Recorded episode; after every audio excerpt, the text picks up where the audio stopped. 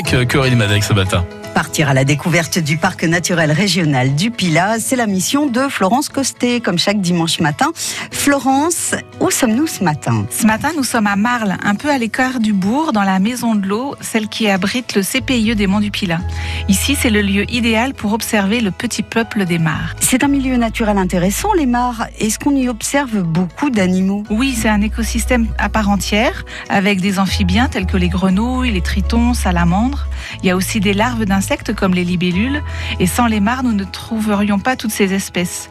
Elles rassemblent de vraies richesses naturelles. Et ce qui est un peu paradoxal, c'est que dans le Pilat, les mares ont toutes été créées par l'homme juste pour abreuver leur bétail. Et ce sont les agriculteurs alors qui les ont creusées? Exactement. À l'époque, c'était la bonne solution pour donner à boire aux troupeaux de vaches et de chèvres. Les éleveurs creusaient un trou d'eau, puis la nature faisait le reste. Progressivement, la flore spécifique se développait, les amphibiens s'installaient et la vie prenait dans cette petite pièce d'eau. Et ce n'est plus le cas? Disons qu'aujourd'hui, pour un éleveur, il est plus facile d'abreuver son troupeau avec une tonne à eau attachée derrière son tracteur. Cela demande moins de travail finalement, parce que les mares ont besoin d'être entretenues, sinon elles se bouchent naturellement.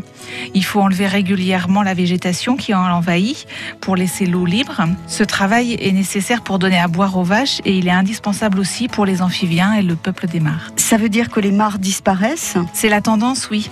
Mais c'est pas irrémédiable. Dans le Pilat, on conduit une opération de restauration de mares et en partenariat avec les agriculteurs qui sont motivés, on conduit des travaux qui remettent en état et entretiennent tout un réseau de mares comme ça. Ce qui veut dire que si vous avez une mare chez vous, faut l'entretenir. C'est bien ça. Et on peut même aller plus loin. Si vous n'avez pas de mare, vous pouvez aussi en créer une dans votre jardin.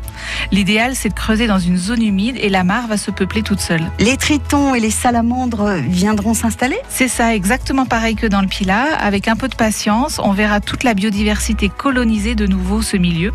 Les plantes comme les joncs ou les lentilles d'eau, les larves de libellules et puis les amphibiens. Mais attention, par contre, il faudra pas de poissons. Oui, mais pourquoi? Alors les poissons, ils vont se nourrir des larves de ces animaux et ils vont totalement décimer la faune qui pourrait s'installer. Il vaut mieux éviter. C'est le cas aussi des végétaux qu'on peut trouver dans les jardineries. Ils peuvent déséquilibrer la biodiversité autour de la mare en l'envahissant par exemple. Le mieux, c'est de laisser faire la nature. C'est ça. La nature fera le travail très bien toute seule. Les plantes adaptées viendront toutes seules s'installer et les animaux de la même façon. Faut juste être patient. Et si on a envie de passer à l'action, où peut-on s'adresser? Et ben bientôt, ce sera la fête des mares, un peu partout en France. Et dans le Pilat, ça sera mercredi 5 juin, avec le CPIE justement.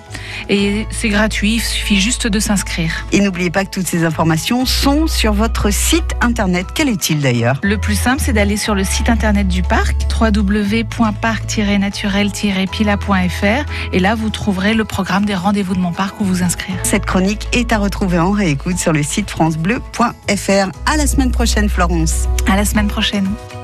Ben voilà, la semaine prochaine euh, dans le Pilat, bien évidemment, avec Florence Costet, 10h58 minutes.